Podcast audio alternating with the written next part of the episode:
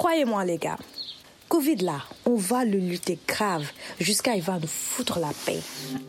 Covid-19 Aïe C'est quoi même? Covid-19, c'est quoi même? Hey, je vous avais averti, hein? Je me répète chaque semaine. Ici, comme on dit au quartier, on parle de tous les qu'est-ce qu'il y a de Covid-19. Solo Soro Micro, bonjour à tous. Covid quoi? 19 Ça c'est tout ça. Nous sommes au cœur des grandes vacances scolaires. C'est aussi la saison où le plus grand nombre de la diaspora africaine programme ses visites au pays.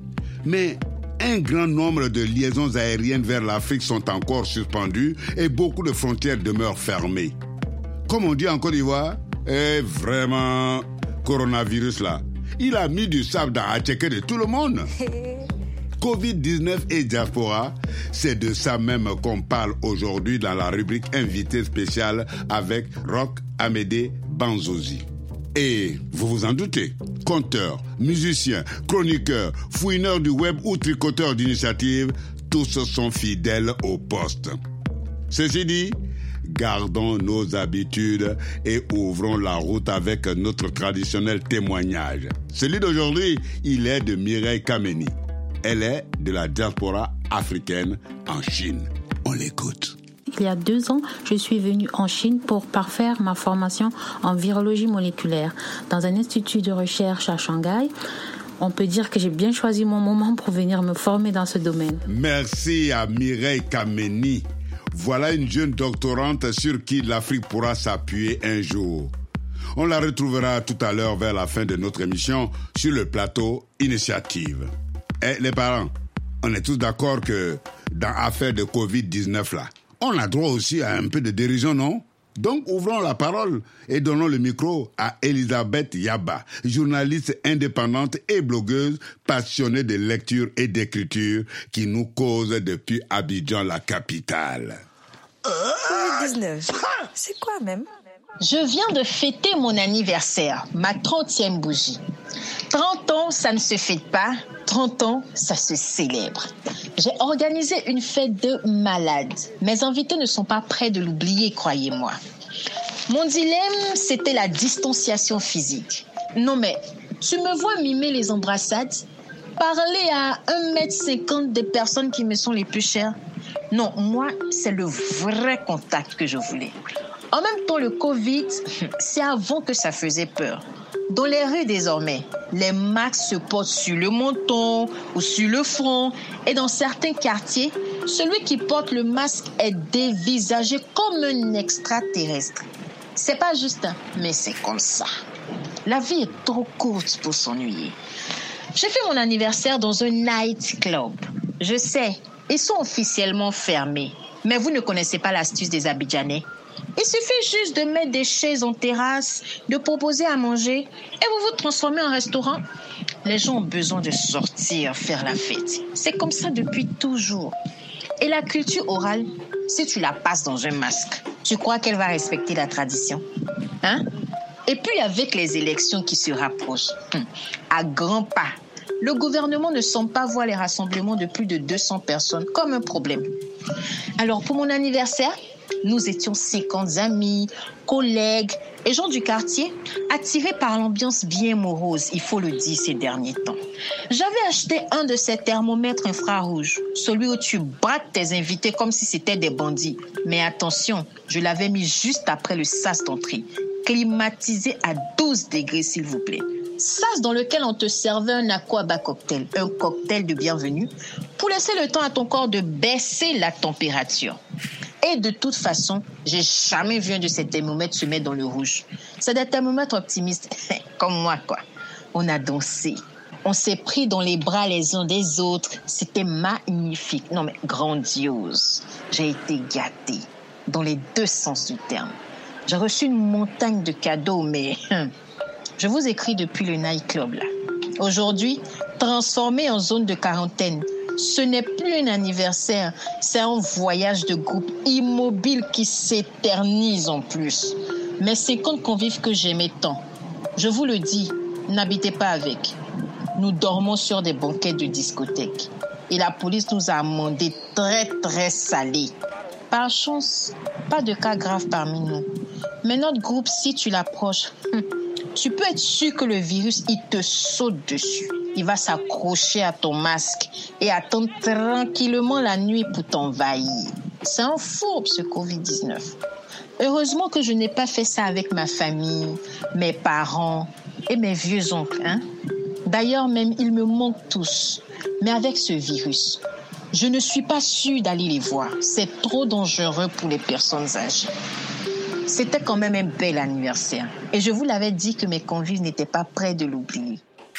On dit que Covid-19 est toujours menaçant et Babette veut tout de même festoyer pour son anniversaire. Quand on voit des situations comme la sienne, au quartier on dit laisse affaire, affaire va te laisser. Nous laissons donc cette affaire et on file chez Pamela Badji. Elle a trouvé quelques pépites sur la toile pour nous.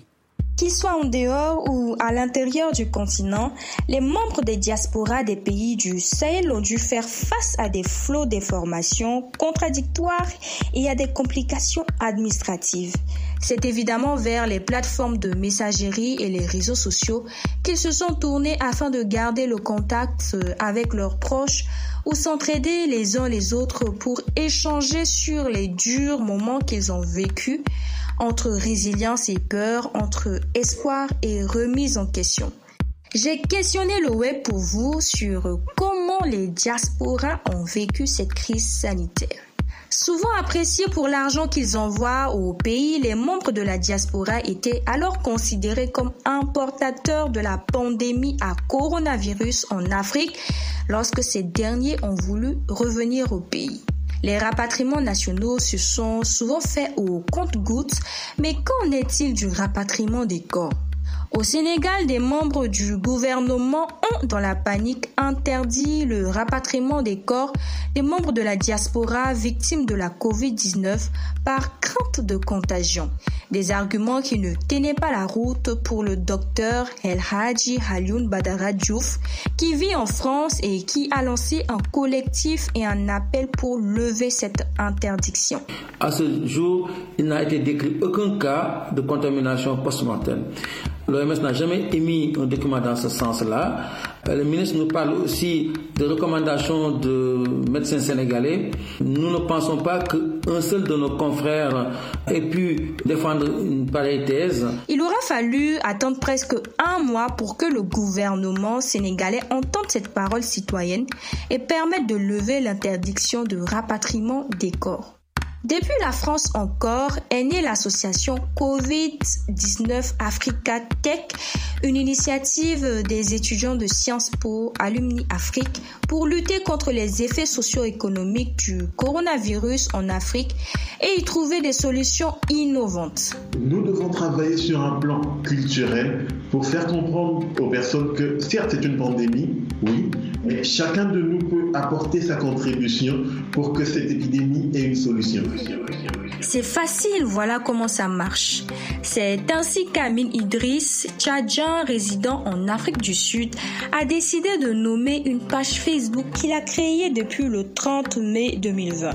Il y propose régulièrement des séances de vidéos live, des webinaires dédiés au partage d'expériences, comme dans cet épisode consacré aux entreprises.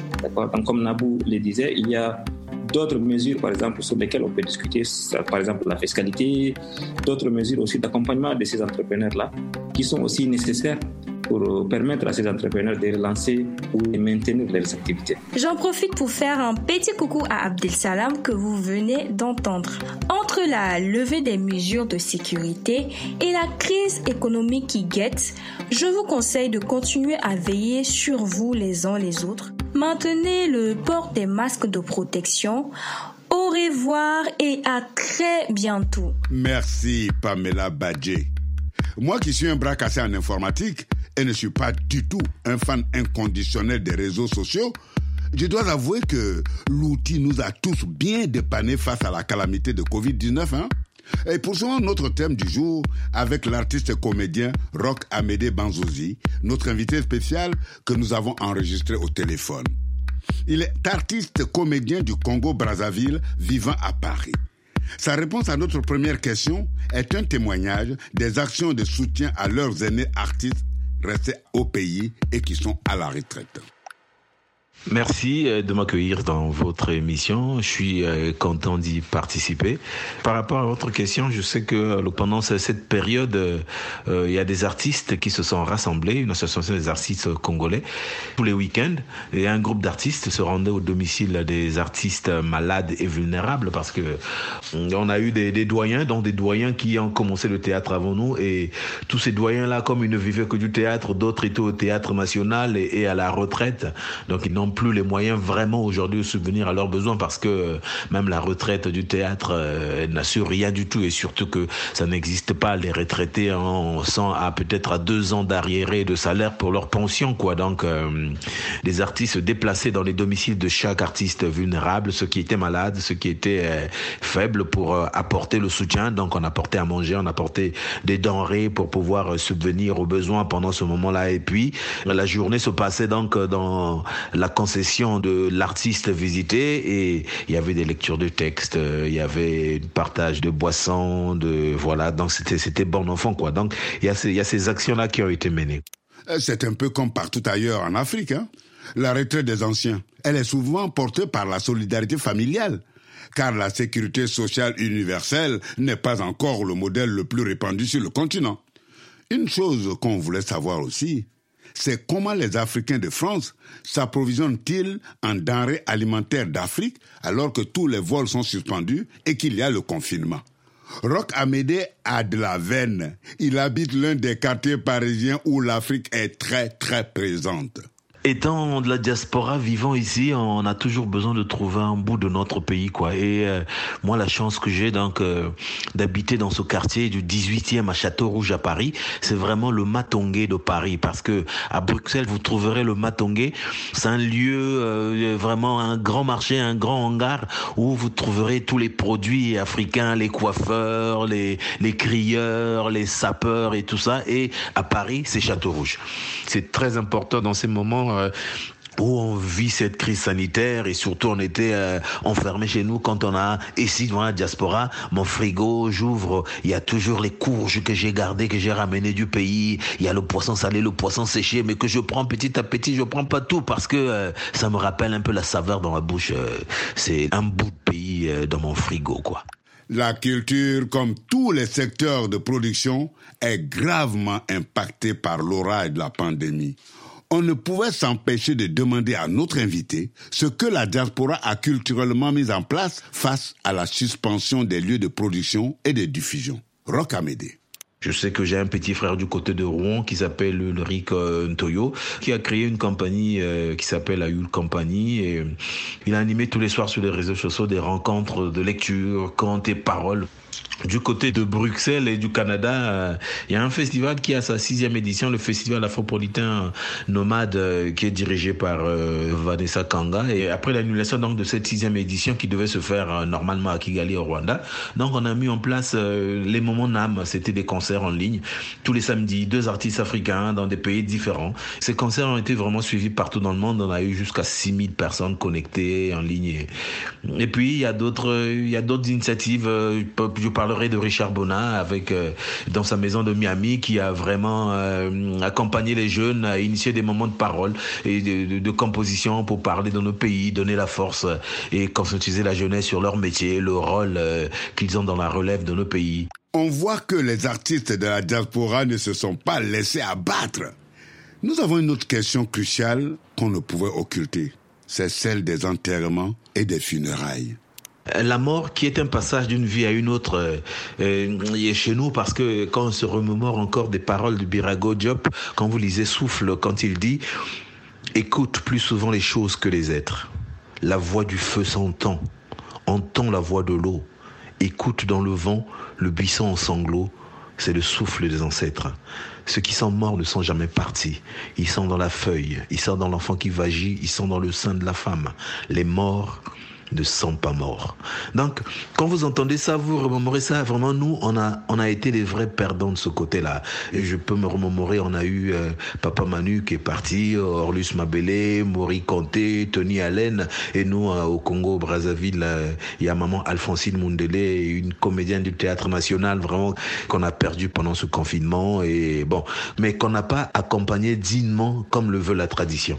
Et ça a été une grande déchirure. C'est, c'est comme si ces personnes étaient mortes deux fois. Mais bon, on s'est organisé sur les réseaux sociaux, et par des vidéos en ligne, des lives en direct, on a partagé des photos en live pour rendre compte un peu, pour faire participer tout le monde, pour accompagner nos morts, quoi. En tout, euh, vraiment, on a fait ce qu'on a pu, quoi. Mais il y a toujours un goût d'inachevé, quoi. Voilà. Alors que chez nous, euh, les morts ne sont pas morts. Hey, il y a une autre chose, hein c'est que le confinement a déclenché un volume impressionnant de groupes d'échange sur les réseaux sociaux et sur WhatsApp. Alors, on s'est demandé ce qui se raconte sous ces arbres à palabres du net. vraiment pour ça, on a eu tout et n'importe quoi. On a eu vraiment tout et n'importe quoi. Il y avait des paroles sensées, des palabres euh, constructives et, tout ce qu'on a pu voir euh, défiler sur les réseaux entre euh, comment combattre le Covid, euh, les théories du complot sur un virus créé pour réduire la population africaine qui venait d'où, peut-être par l'introduction ou les essais des vaccins en Afrique, euh, la 5G. Les thématiques étaient nombreuses vraiment. Et entre l'information et la désinformation, on a été vraiment servi. Euh, faut dire quand même que les réseaux sociaux sont venus donner la parole à tout le monde tout le monde a accès à l'info. Euh, bon, alors c'est c'est à tout un chacun de faire le tri et de chercher l'info qui s'approche de la vérité avant euh, avant d'affirmer ou euh, d'infirmer quoi que ce soit, parce que les familles partout nous demandaient si c'était parce que eux ils se disaient que comme nous on est en Europe, on est en France, donc on avait la vérité, on connaissait tout, donc ils demandaient si ce qu'on disait était vrai, si ce qu'on disait n'était pas vrai, quoi. Donc chacun a fait à son niveau, chacun a dit à son niveau, et c'était à chacun de voir et d'entendre On l'a compris. La technologie de l'information et de la communication est à double tranchant. Mais quel puissant outil pour le lien social, pour la diffusion des initiatives de développement et pour la liberté d'expression. En tout cas, le propos de notre invité spécial, le comédien rock Amédée Banzozi, l'atteste profondément. Lui, comme bon nombre d'Africains de la diaspora, en ont usé pour affronter les dégâts de la pandémie Covid-19. Permettez-moi donc, chers auditeurs, de rappeler ceci. Rock Amédée Banzouzi est tombé dans le théâtre à sa naissance car sa mère est l'une des premières comédiennes du Congo-Brazzaville. Il fait ses classes de cinéma aux écrans noirs. Il a joué dans une soixantaine de pays avec plusieurs compagnies, notamment la compagnie Punta Negra du Congo et le naïf théâtre de Richard Demar. En votre nom, chers auditeurs, on lui dit un grand merci de nous avoir accordé un bon morceau de son temps. Maintenant, place à la musique. Notre élu du jour est une brésilienne. Dans ses veines, c'est le sang d'Afrique qui coule. En pleine tempête pandémique, elle a trouvé le moyen de nous décrocher une bonne nouvelle. Écoutons donc Bonne nouvelle de Flavia Coelho. Le boss a parlé pas et qu'il faut pas bouger. Le prix du plaisir n'arrête pas d'augmenter. Mais mon très cher enfant disponible à câliner. Et ça c'est, et ça c'est, et ça c'est la bonne nouvelle. La fête a coupé mais c'était imposé. Comme une galère, on était bien posé. Mais on va rester enfermé, isolé. Et ça c'est, et ça c'est, et ça c'est la bonne nouvelle. J'ai vu cette année, il y a du soleil en plein hiver. On va rester à la maison pour le dessert. Mais en petit comité, la cabine remplit mon verre. Et ça c'est, et ça c'est ça c'est la bonne nouvelle.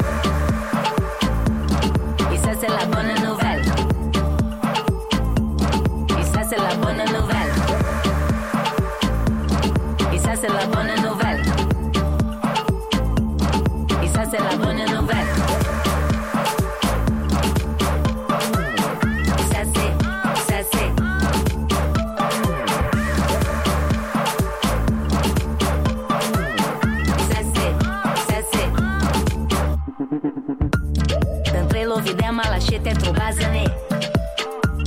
La mesma balela depuis des années. Mais desenrolo com ele na chat, ele deixa entrar.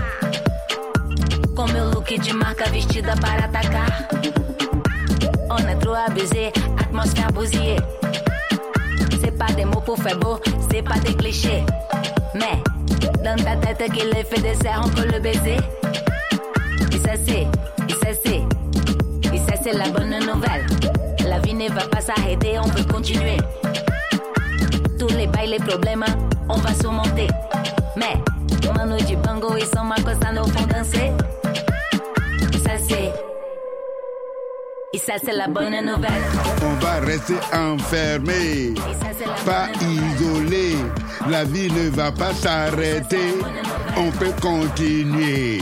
Tous les bails, les problèmes, on va surmonter. Oh mon Dieu, qu'est-ce qu'elle est positive, la belle Flavia Coelho. Merci Flavia de nous booster le moral avec ce titre Bonne Nouvelle composé spécialement dans la bourrasque de Covid-19. Hmm, C'est quelle histoire encore? À présent, ouvrons les pages du Monde Afrique qui consacre de larges papiers à l'impact social de Covid-19 dans la diaspora africaine.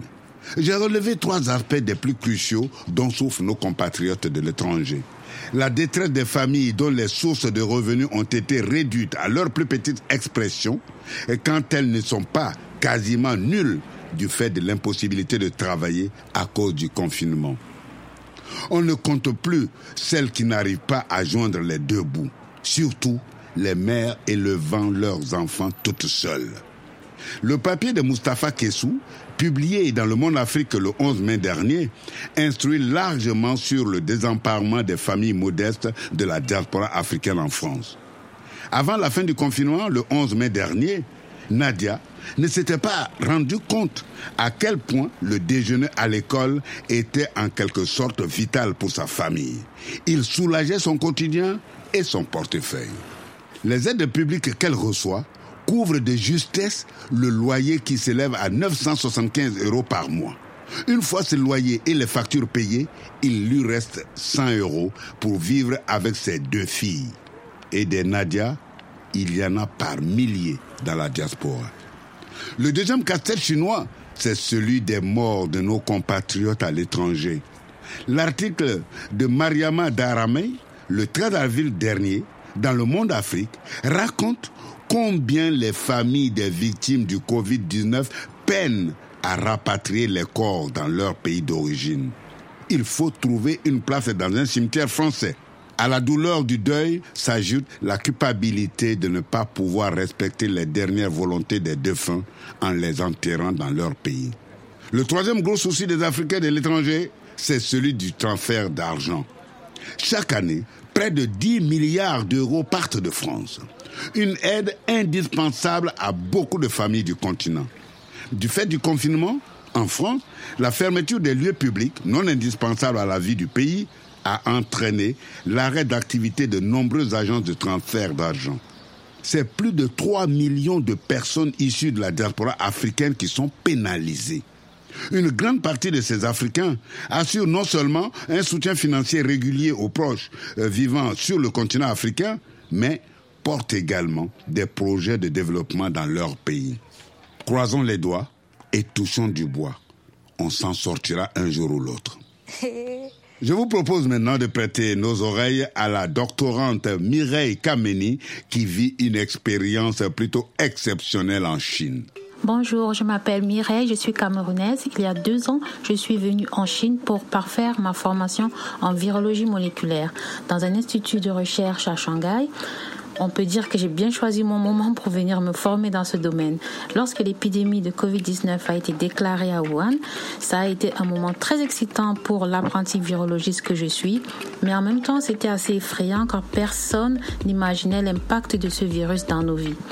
Dans la communauté des étudiants camerounais en Chine, on a tout de suite eu le réflexe de se regrouper par ville et de prendre des nouvelles quotidiennes des uns et des autres. C'est ainsi qu'on a appris que notre compatriote Pavel avait été contaminé. C'est le premier Africain noir d'ailleurs à avoir été euh, contaminé. Et tous les jours, les étudiants, les médecins, et les virologistes tels que moi tentions de le rassurer par des messages via WeChat et de suivre son hospitalisation. Cette épidémie est pour moi la chance d'en apprendre beaucoup plus sur les virus, c'est pour ça que je suis ici en Chine, mais également la chance d'appartenir à la prochaine génération d'experts en virologie de mon pays et je déplore tout de même l'effet de la fermeture des frontières sur une grande partie de la diaspora africaine, car en effet beaucoup étaient rentrés en vacances dans leur pays au moment où l'épidémie frappait et certains ont vu leur semestre annulé ou leur bourse gelée parce qu'ils n'étaient pas physiquement en Chine. Aujourd'hui, la situation est maîtrisée en Chine, bien que les frontières restent fermées et à cause d'un respect strict des gestes barrières qu'on en est arrivé là. C'est à prendre très au sérieux. Il faut rester vigilant sur la propagation du virus, ne pas prendre de risques inconsidérés et continuer de se laver les mains régulièrement et de mettre un masque lavé ou changé assez fréquemment lorsqu'on sort en public. Merci de m'avoir écouté. Les femmes comme Mireille Kameni, dans mon quartier, on les appelle femmes capables. Eh oui, on lui souhaite plein succès en Chine. Et comme chaque semaine, on conclut notre rendez-vous avec notre Binda national. Mais aujourd'hui, il est vraiment fâché avec les aéroports et certainement fâché également avec nos dirigeants africains. Eh, Binda, à toi la parole. Africaine, Africain, je vous salue. C'est encore le professeur Massankap, agentologue diplômé de l'ancienne université sous l'arbre d'Abidjan Plateau, la célèbre Sorbonne de la Pègle des Lagunes, la capitale de la Côte d'Ivoire. Très très clair. De même que les immigrés européens en Afrique sont considérés comme les expatriés. De même, la diaspora africaine en Europe doit aussi être considérée comme des Africains expatriés et non des vulgaires immigrés qui viennent manger le pain des Européens. Même dans les concepts, il faut que la diaspora africaine en Europe soit respectée avec la même réciprocité que la diaspora européenne est respectée en Afrique. C'est donc dans le cadre de ces que je viens d'effectuer une grande tournée européenne auprès de la diaspora de nos Africains expatriés. Il s'agit de les sensibiliser sur la nécessité de faire une tontine pour cotiser et investir en Afrique pour soutenir nos économies. Mais à cause du Covid-19, tout est bloqué. Les aéroports sont bloqués. Les avions sont bloqués. Même les transferts d'argent de la diaspora pour soutenir la famille au pays sont bloqués. Les transports internationaux sont bloqués. Même les épiceries africaines en Europe ne sont plus approvisionnées en nourriture africaine. On ne peut même plus prendre l'avion pour aller faire les funérailles d'un parent parce que c'est interdit des rassemblements pour un enterrement. C'est comme ça que je suis resté bloqué en Europe après ma tournée. L'autre jour, on me dit qu'il y a un avion à destination de Cotonou où m'attend ma femme Magne. Donc j'achète mon bien. J'arrive à l'aéroport Charles de Gaulle. Mais j'attends l'avion, oh, l'avion ne vient pas. Je vais donc demander à l'hôtesse d'accueil que c'est comment et est-ce que l'avion à destination de Cotonou a été annulé? Elle me dit que l'avion est parti. Je lui dis non, madame. L'avion n'est pas parti pour me laisser ici. Il faut faire quelque chose. Elle me demande mon bien. Je lui donne mon bien. Elle regarde mon bien. Elle me dit, mais monsieur, on vous a appelé plusieurs fois. Je lui dis, vous, vous avez appelé qui? Elle me dit, c'est bien vous, monsieur NKAP. Je lui dis, vous dites, monsieur qui? Elle me dit, monsieur NKP. C'est écrit sur votre bien. Je lui dis, non, madame. Moi, mon nom, c'est Nkap. Le monsieur NKAP que vous avez appelé, ce n'est pas moi. Il ne faut pas me chercher les problèmes, madame. Elle me dit de ne pas pleurer. Elle va m'aider. Mais que je dois d'abord payer 100 000 francs CFA pour le test de Covid-19. Sinon, je ne peux pas débarquer à Cotonou. Je pleure. Et voilà encore les problèmes. Certains gouvernements africains devaient quand même faciliter les formalités pour les expatriés africains qui viennent réinvestir en Afrique pour soutenir l'Afrique de l'après-Covid-19. Voilà le problème qui m'est arrivé. Merci beaucoup. À l'écoute de cette fâcheuse expérience de notre Binda bien-aimé et en repensant à la problématique du coût du test de dépistage du coronavirus, Je me demande parfois si on ne marche pas sur la tête dans nos pays. J'ai même envie de crier, dirigeants africains, revisez votre copie de tarification du test de Covid-19. Bon, chers auditeurs de Covid-19, c'est quoi même? Nous voilà à l'étape. On vous demande la route. Acceptez de nous l'accorder. On se retrouve la semaine prochaine. Au revoir.